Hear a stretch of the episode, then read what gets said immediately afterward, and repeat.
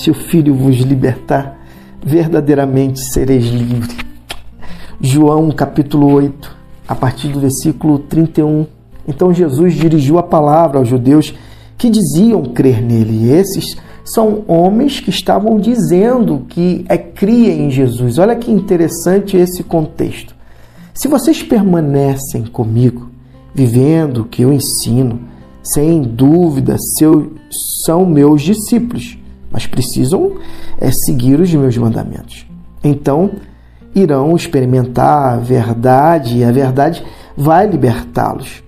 Surpresos, retrucaram: Mas somos descendentes de Abraão. Nunca fomos escravos é, de ninguém. Como você pode dizer a verdade vai libertá-los?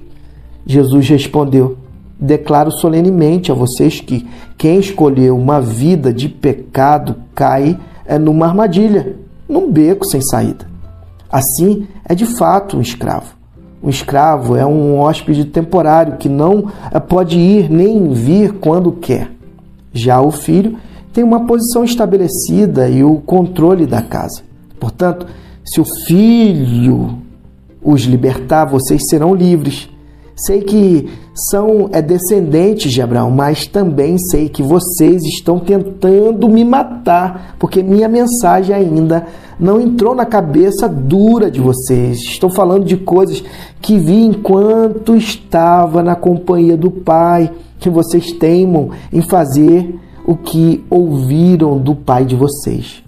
Eles ficaram indignados. Nosso pai é Abraão. Jesus contestou: Se vocês fossem mesmo filhos de Abraão, realizariam as obras de Abraão. Mesmo assim, aqui estão vocês tentando me matar.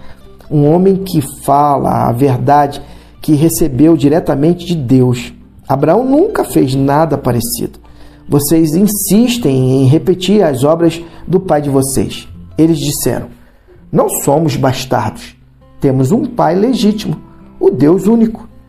Se Deus fosse o pai de vocês, Jesus prosseguiu, vocês iriam me amar, pois vim de Deus e aqui cheguei. Não vim por conta própria. Ele me enviou. Por que então não entendem uma palavra do que digo? Eis a razão. Vocês não suportam a verdade. Vocês são do diabo, que é o pai de vocês. E tudo o que querem é agradar a ele. Ele foi assassino desde o princípio e não podia, não podia permanecer na verdade, porque nele não havia um requício, resquício de verdade. Quando o mentiroso fala, ele o faz com base em sua natureza mentirosa e enche o mundo com mentiras. Então eu chego, declaro toda a verdade, vocês não querem nada comigo. Será que algum de vocês pode provar que eu disse uma só palavra enganosa ou cometi um simples pecado? Mas se digo a verdade, por que não crê em mim? Quem está do meu lado de Deus ouve o que ele diz. E por isso que vocês não ouvem. Vocês não estão do lado de Deus, porque vocês não me ouvem, vocês não conseguem compreender a linguagem do reino, a linguagem do amor, a linguagem da vida, a linguagem da luz, a linguagem que nos conecta ao Pai, a linguagem que nos conecta ao próximo, a linguagem que nos conecta a nós mesmos, a linguagem que nos faz compreender que o mundo jaz no maligno que os interesses que o mundo é, nos é, direciona tem a ver com os nossos próprios interesses, os interesses egoístas, não o interesse que busca o bem-estar do próximo. Vocês estão perdidos, vocês não conseguem enxergar a bondade de Deus.